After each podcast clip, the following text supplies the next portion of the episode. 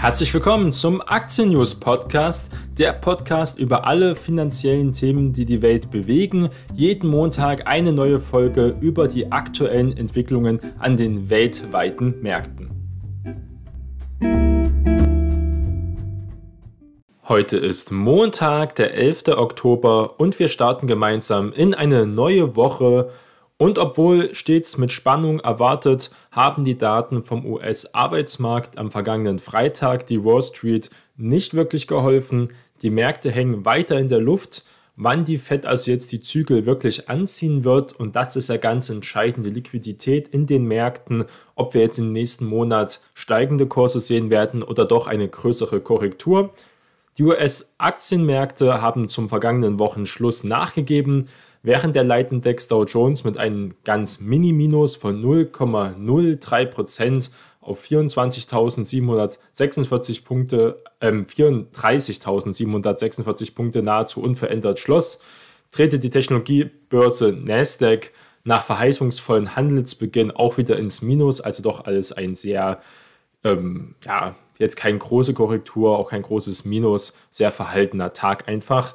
Die Staatsanleihen stiegen wieder auf 1,6 Prozent und damit auf ein Vier-Monats-Hoch. Also das Thema ist noch lange nicht weg, aber wir waren auch schon mal bei 1,8 Prozent. Mal sehen, wie es dort weitergehen wird. Wenn die Anleihen weiter steigen, die zehnjährigen Staatsanleihen, dann werden wir bestimmt auch noch mehr Druck auf Technologieaktien sehen.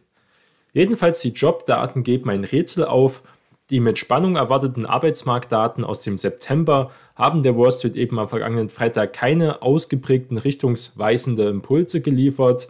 Der Bericht ist sehr schwer zu deuten, sagen viele Experten.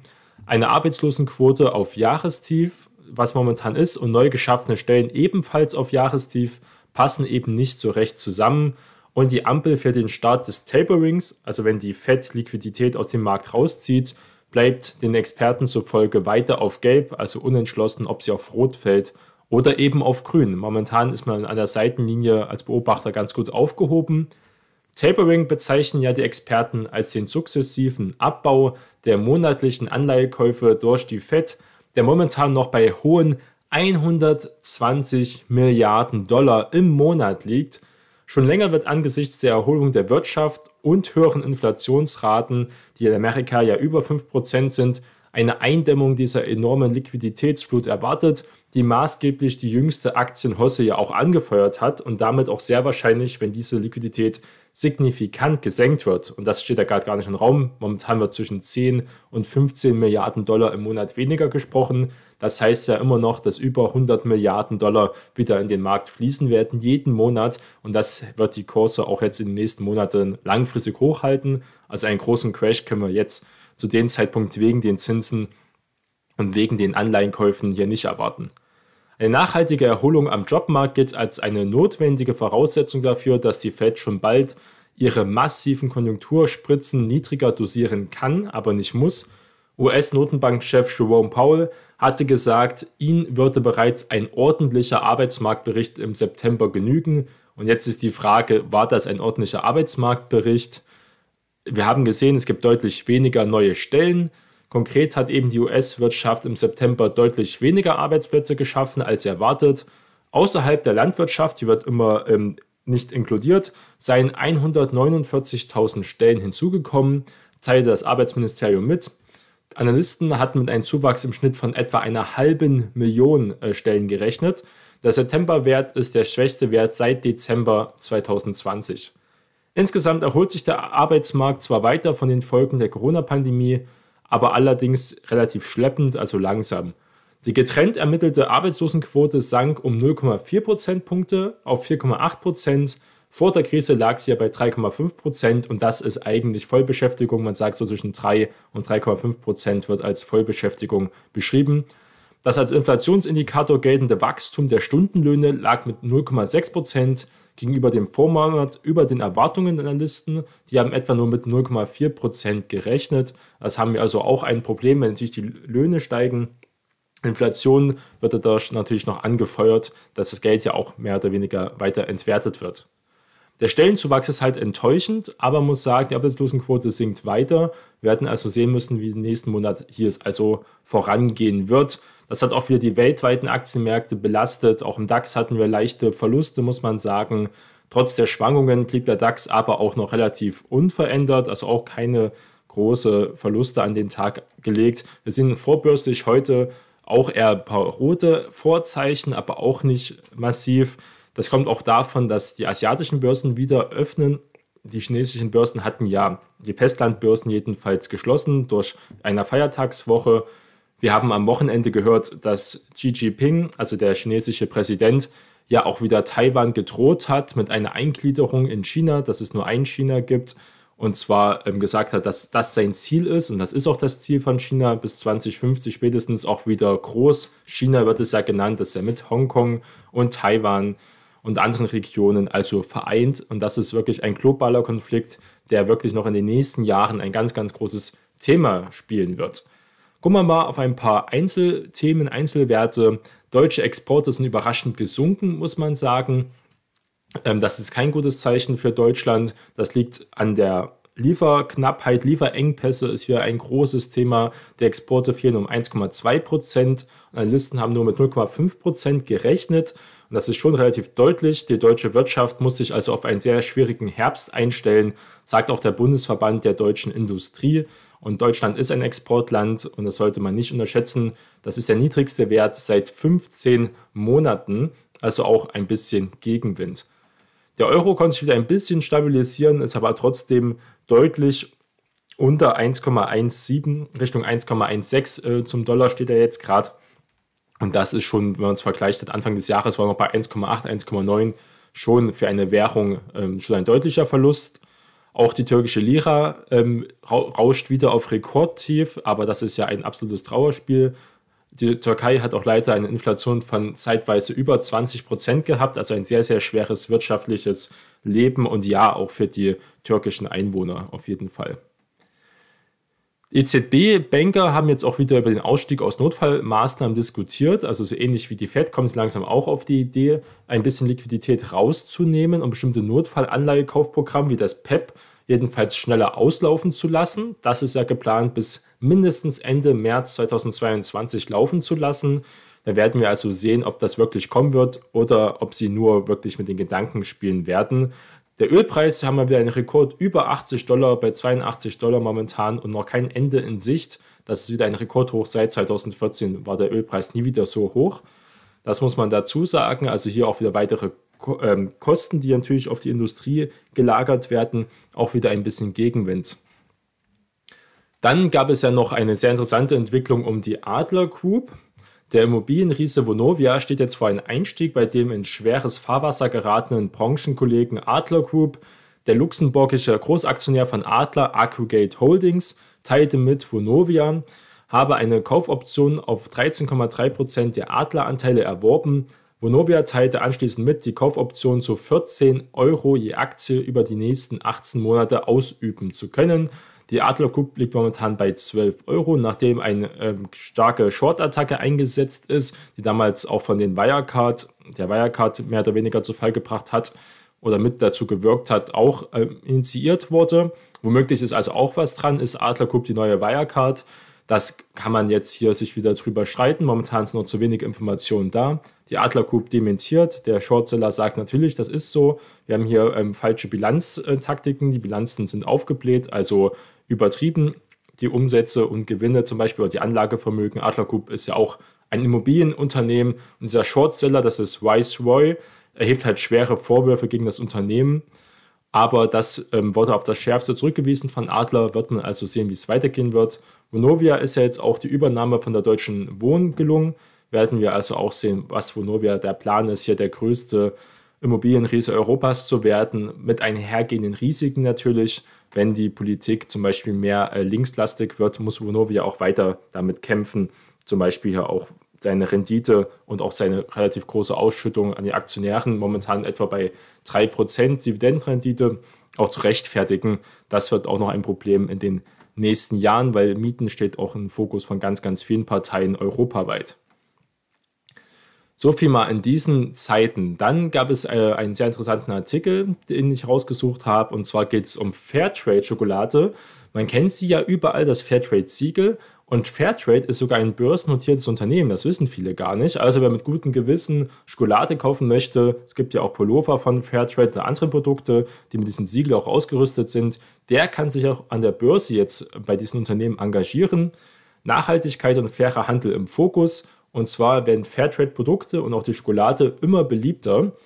Und die Schokolade ist der große Gewinner unter den fairen Produkten, muss man sagen. Doch auch andere fair gehandelte Lebensmittel verzeichnen einen Absatzplus und verschaffen der Branche damit auch einen Aufschwung. Und das merkt man auch am Aktienkurs im Unternehmen. Die Fairtrade-Branche atmet nach den Einbrüchen während der Corona-Krise wieder auf. Für das erste Halbjahr 2021 verzeichnet die Branche einen Umsatzplus von 4%. Organisch, das ist auch ziemlich gut. Das geht aus den neuen Zahlen hervor, die der Verband Fairtrade Deutschland auch veröffentlicht hat. Unter fair gehandelten Produkten versteht man die Einhaltung von Mindeststandards bei Erzeugern von Lebensmitteln wie Kakao oder Kaffee. Es soll sichergestellt werden, dass Arbeiter nicht ausgebeutet, sondern an den erzielten Umsätzen der Produkte angemessen beteiligt werden. Es gibt auch Lizenzpartner und die auch die Gastronomie, die ganz klar teilweise auf Fairtrade-Produkte setzt. Auch das Motto haben bestimmte Gastronomien nur Fairtrade-Sachen zu nutzen, soweit wie es geht. Und das ist doch ein gutes Zeichen. Der Markt wird langsam immer mehr transformiert. Muss man sagen, der Umsatz stieg ähm, sogar von fair gehandelter Schokolade 2021 im ersten Halbjahr um 35 Prozent. Und das ist ja die stärkste Wachstumsrate in vielen Segmenten. Das gleiche gilt aber auch bei Fairtrade Tee. Also der Tee-Umsatzwachstum stieg um 34 Prozent. Und Verbraucherstudien bestätigen auch diesen Trend, dass die Leute, besonders bei so kleinen Produkten, wo es meistens ja nur um 1 Euro geht, ähm, die das Produkt mehr kostet, die Leute eher zugreifen, als jetzt zum Beispiel wirklich sich ein teures Elektroauto zu kaufen, wenn der alte Dieselwagen eben noch fährt. Das sind ja größere Investitionskosten für die Konsumenten und bei Fairtrade geht es einfach leichter, mal diese Produkte dann zu kaufen dann auch ein besseres Gewissen für sich zu haben. Außerdem, ähm, ganz interessant, haben wir eine Studie gefunden, dass der Tourismus fast wieder auf Vorkrisenniveau ist. Das kann man sich gar nicht vorstellen. Die Übernachtungen im August sind sehr positiv ausgefallen. Hotels, Ferienunterkünfte in Deutschland haben im August wieder fast so viele Gäste begrüßt wie vor der Corona-Krise. Besonders Deutschland ist natürlich sehr beliebt, heimisch zu reisen. Ostsee, Schwarzwald oder auch Städtereise. Viele Reisende machen eben Urlaub im eigenen Land, aber die Reiselust ist ungebrochen und ich kann mir gut vorstellen, dass es weiter so gehen wird. Die Corona-Auflagen äh, sind spürbar, aber verschwinden teilweise wieder. Urlaub im eigenen Land ist halt noch am beliebtesten momentan. 51 Millionen Gäste kamen aus Deutschland. Das sind 13,7 Prozent mehr als im August 2020. 5,1 Millionen Gäste kamen aus dem Ausland, ein Anstieg von 10 Prozent gegenüber 2020, also auch ähm, eine kleine Erholung, aber immer etwa die Hälfte weniger noch als im August 2019. Also auch die Ausländer bleiben eher in ihren Heimatländern.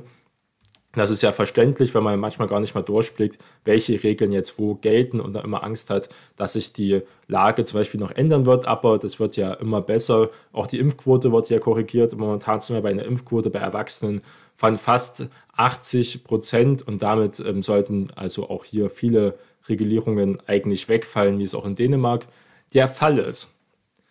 Dazu passt das auch, dass wir diese Woche auch wieder Quartalszahlen vor uns haben und zwar auch ganz interessante. Die Quartalsaison beginnt eigentlich diese Woche und zwar haben wir am Dienstag schon ein paar Quartalszahlen ähm, von Fastenal. Das sind aber so kleine Unternehmen, ist nicht so interessant. Aber am Mittwoch wird es interessant. Da haben wir nämlich vorbürstlich JP Morgan Chase, also diese amerikanische Großbank, sogar die größte Bank in Amerika, dann auch Delta Airways, also eine Fluggesellschaft zu dem Thema Reisen, aber besonders stark auf Inlandsreisen innerhalb der USA. Würden wir sehen, wie da der Trend weitergehen wird. BlackRock ist mit dabei. Ähm, das sind sehr interessante Bereiche, die mich interessieren von den Unternehmen, die am Mittwoch also Quartalszahlen vorlegen werden. Am Donnerstag haben wir vorbörslich TSMC, also Taiwan Semiconductor, also der große Profiteur von der Chip-Krise, Bank of America, Wells Fargo, Citigroup, also die anderen amerikanischen Großbanken wie Morgan Stanley auch noch, ähm, die leiten ja traditionell eigentlich immer auch das Geschäftsquartalszahlen Zeitraum einfach ein, der in den nächsten zwei Wochen jetzt stattfinden wird. Dominos ist auch mit dabei. Äh, Walgreens haben viele, weil es ein interessanter Dividendenwert ist. Die nachbörslichen Werte sind nicht so interessant. meiner Meinung nach. Am Freitag haben wir dann noch Goldman Sachs, auch Charles Schwab ist dabei, sehr interessante ähm, Werte. Ähm, die anderen sind auch wirklich absolute Nebenwerte oder kleine Werte, die nicht so interessant sind, aber es sind schon ein paar Schwergewichte dabei, die auch den Markt ein wenig bewegen können. Wenn die Banken gute Zahlen liefern, ist das immer ein gutes Zeichen für die Konjunktur, dass die Wirtschaft gut läuft.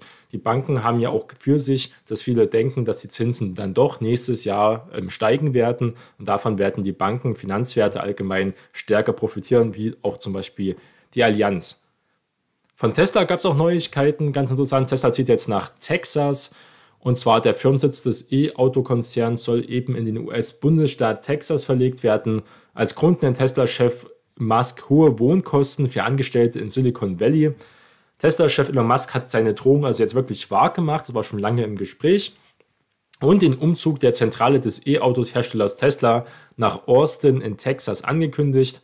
Einen genauen Zeitpunkt, wann der Firmensitz verlegt werden soll, gab er einen Aktionärstreffen am Donnerstag jedoch eben nicht bekannt.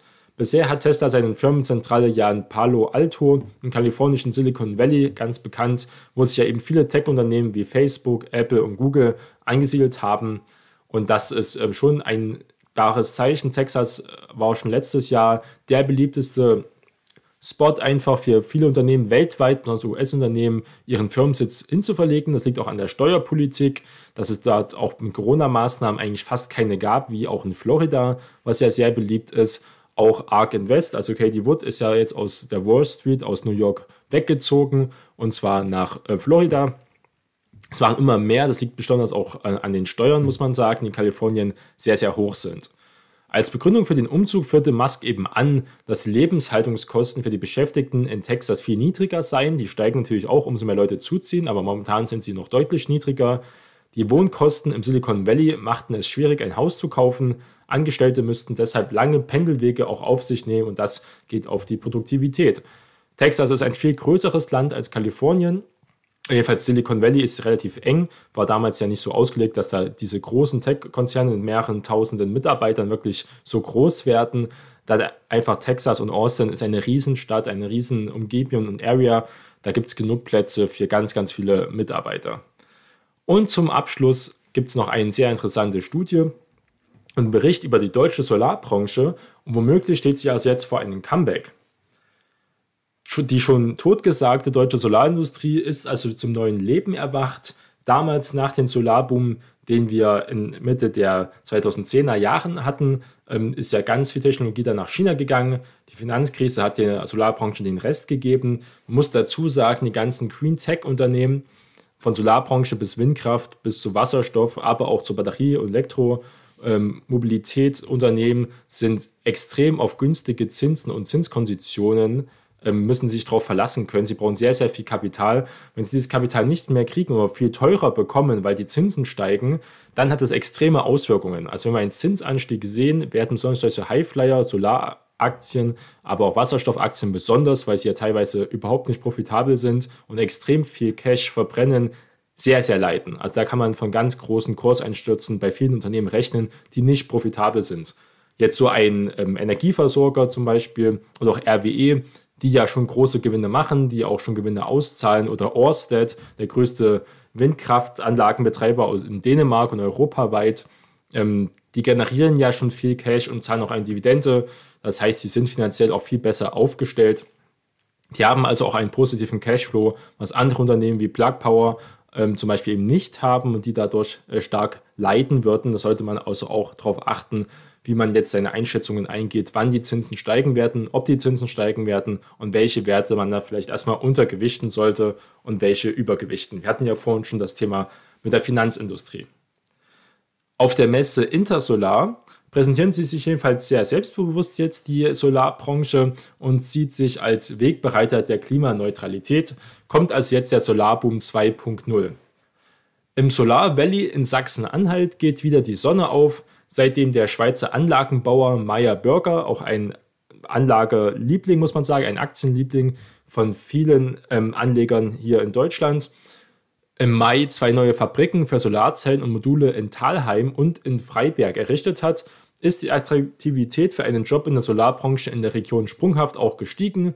Rund 300 Arbeitsplätze sollen anfangs an den beiden Standorten auch entstehen. Langfristig sind sogar bis zu 3500 Stellen dort geplant. Das wäre ein sehr gutes Zeichen, dass eben Verzicht und besser gesagt Umweltschutz, Klimaschutz auch nicht gegen ein Wachstum spricht, gegen Wirtschaftswachstum. Man muss das da nicht ausstellen. Werden, wenn wir hier also wirklich eine tolle Energiewende erreichen können, was extrem kapitalintensiv wird und ganz viele Probleme in sich hat, natürlich auch, auch neue Stellen und auch gut bezahlte Stellen schaffen können. Wir haben vor einigen Jahren die Solarproduktion verloren und jetzt bringen wir sie wieder zurück, verkündete damals Meyer Burger Geschäftsführer Gunther Erfurt. Die Schweizer investieren rund 145 Millionen Euro in neue Werke, also hier auch große Investitionen. SolarWatt und Meyer Burger eröffnen also jetzt neue Fabriken. Auch andere Solarunternehmen expandieren. Der Photovoltaikhersteller SolarWatt baut seine Produktion in Dresden aus. Kürzlich startete die Firma eine neue Fertigungsanlage für Module. Bis 2023 will SolarWatt rund 35 Millionen Euro in neue Produktionsstätten stecken. Aus Branchenkreisen heißt es, dass neben SolarWatt weitere deutsche Unternehmen ihre Produktionskapazitäten in Europa hochfahren werden und auch müssen, weil einfach Energie, wie wir es gerade wieder sehen, Energiekrise, eine große Abhängigkeit immer noch von Gas und Öl, wir unbedingt mehr Energie brauchen. Da wird es in den nächsten Wochen und Monaten Neuigkeiten geben, ähm, sagen hier viele Insider. Es kommt dazu natürlich auch die Elektromobilität. Es werden immer mehr Elektroautos verkauft, die immer mehr Strom und Energie verbrauchen. Die Branche steht vor einem ungeahnten Comeback, sagen viele, nachdem sie vor etwa zehn Jahren fast schon untergegangen war. Die chinesische Konkurrenz mit ihren Billig-Modulpreisen hatte die deutsche Hersteller einfach in den Ruin getrieben. Einige gingen insolvent, andere wurden einfach von ausländischen Firmen verkauft. Das war ein großes Fiasko und das wurde ja viel Steuergeld auch verballert. Personalkosten spielen momentan keine große Rolle mehr. Nun aber sind diese deutschen Unternehmen plötzlich wieder wettbewerbsfähig auf diesem boomenden Weltmarkt. Die steigenden Transportkosten haben den Preisvorteil der chinesischen Anbieter fast zunichte gemacht. Die Modulpreise sind seit Jahresbeginn um 10% gestiegen.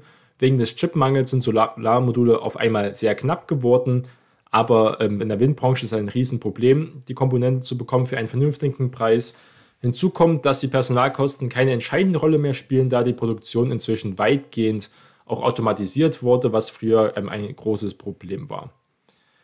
Und jetzt der Bundesverband für Solarwirtschaft, der BSW, plädiert jetzt für ein Solarbeschleunigungsgesetz. Von der künftigen Bundesregierung, die momentan sehr nach Ampel aussieht, fordert der Verband daher ein Solarbeschleunigungsgesetz. Außerdem sollte endlich der Solardeckel abgeschafft werden, der im Endeffekt Neuinvestitionen bremse, verlangt hier Körnig. Eine bundesweite Solardachpflicht wie in Baden-Württemberg sie ab nächstem Jahr ja einführt, lehnt Körnig aber ab. Großzügigere Einspeisevergütungen, die zu einer raschen Amortisierung der Investitionen, dass es sich wieder gerechnet, gelohnt hat, führen kann, hält er für den besseren Weg, weil oft diese Solardächer bei manchen Häusern überhaupt nicht sinnvoll sind, wenn so viel Schattenfall ist ähm, momentan. Und wir wollen eigentlich keine Versorgung von den einzelnen Häusern. Wir wollen immer auch diese Großversorger haben, die großen Kraftwerke, großen Solarparks, die also den Strom viel effektiver und dann auch preisgünstiger herstellen können, als es das Haus natürlich macht.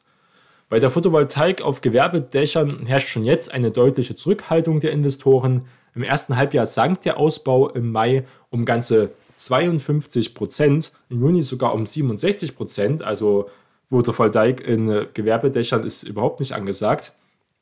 Nur dank der gestiegenen Nachfrage von Eigenheimbesitzern nach Photovoltaikanlagen erhöhte sich die installierte Leistung von PV-Anlagen in den ersten sechs Monaten um 22 Prozent. Aber wie gesagt, es ist sehr umstritten, ob die einzelnen wirklich das sinnvoll ist, hier Photovoltaik zu nutzen. Für das Gesamtjahr prophezeit hier der Verband für Solarenergie einen Zuwachs von 10 bis 15 Prozent. Das sind ja schon starke Zuwachsraten. Deutlich mehr PV-Leistung auf dem Weg zur Klimaneutralität ist nötig. 2021 dürfte die installierte Leistung in Deutschland somit bei rund 5 Gigawatt liegen. Das sei viel zu wenig, monieren Experten. Um die Klimaneutralität bis 2045 zu erreichen, müssten jährlich 40 Gigawatt geschaffen werden, also hier um ein Vielfaches. Sollte die Politik jetzt diesen Mut aufbringen, massiv die Photovoltaik auszubauen, dürfte die deutsche Solarindustrie auch einen ähnlichen Boom wie Anfang der 2000er eben erleben. Der Lobbyverband träumt davon, dass es in der Solarbranche wieder, also Solarbranche 2030, wieder gut 100.000 Jobs gibt. Aktuell sind es nur gut 50.000 Stellen. In der Hochphase deutschen Solarbooms arbeiten 133.000 Menschen in der Sonnenbranche Und auch die deutschen Hersteller haben eine gute Chance im Premium-Markt. Ähm, das wird jedenfalls hier prophezeit. Das sind nochmal positive Nachrichten. Jetzt kann man natürlich überlegen, in welche Solaraktien könnte man zum Beispiel investieren, ähm, die hier auch von Deutschland ja ähm, profitieren könnten. Meyer Burger hatten wir ja schon. Meyer Burger ist ja aber ein Schweizer Unternehmen. Ähm, dann hat man natürlich die Möglichkeit in 7C Solarpark, das ist ein deutscher Anbieter, Encarvis natürlich auch, der ja ein Betreiber ist, nicht nur von Solar, aber auch von Windkraftanlagen Encarvis und 7C Solarpark zahlen auch beide eine interessante Dividende. Wir haben noch ähm, auch Energieversorger wie die ENBW, die hat einen sehr schweren Handel, weil sie einen sehr kleinen Spread hat also einen sehr äh, wenigen Anteil, der wirklich an Aktienmarkt gehandelt werden kann. Das ist also schwierig, aber auch ein interessanter Versorger in diesem Bereich. International kann man gucken, Endphase Energy natürlich, Jingo Solar, also ein Anbieter aus China. Dann Canadian Solar wird viele genannt, interessant ist. Und First Solar, weil sie auch die Module herstellen. Tesla hatte auch eine eigene Solarabteilung, könnte man das sagen, Sparte aber die läuft momentan nach vielen Berichten in Amerika wirklich nicht gut. Sie wird quer subventioniert. Die Solarsparte von Tesla ist momentan sehr, sehr schwach. Das kann sich natürlich in 10, 20 Jahren wieder ändern, aber das ist nicht entscheidend. Tesla bleibt einfach ein Autokonzern, auch wenn viele sagen, es ist ein Technologiekonzern, kann man sich drüber schreiten. Jedenfalls werden über 80 Prozent der Umsätze mit Autos gemacht, also es ist ein Autokonzern eigentlich. Man kann sagen, das Auto wird immer mehr zu einer Technologie, zu einer Software und damit ist es ein Softwarekonzern kann man sagen, wenn wirklich das autonome Fahren kommt, was Tesla ja auch schon für dieses Jahr versprochen hat, das wird ja dieses Jahr auf keinen Fall mehr kommen, vielleicht ähm, viel später. Wenn das kommen könnte, könnte man natürlich mit Robotaxis und weiter und so fort automatisierten Lieferungen ganz, ganz viel ähm, Geld generieren. Aber hier einen kurzen Auszug hier zu Tesla und seinen Solarambitionen, die momentan wirklich nicht groß vorhanden sind. Aber gesagt, ähm, von diesen genannten Werten ist Encarvis, ähm, sind alle relativ hoch bewertet, muss man dafür sagen. Wenn aber so starke Wachstumsraten entstehen, sind das ganz interessante Möglichkeiten daran zu partizipieren. Das war der Aktien News Podcast. Vielen Dank fürs Zuhören und bleiben Sie langfristig investiert.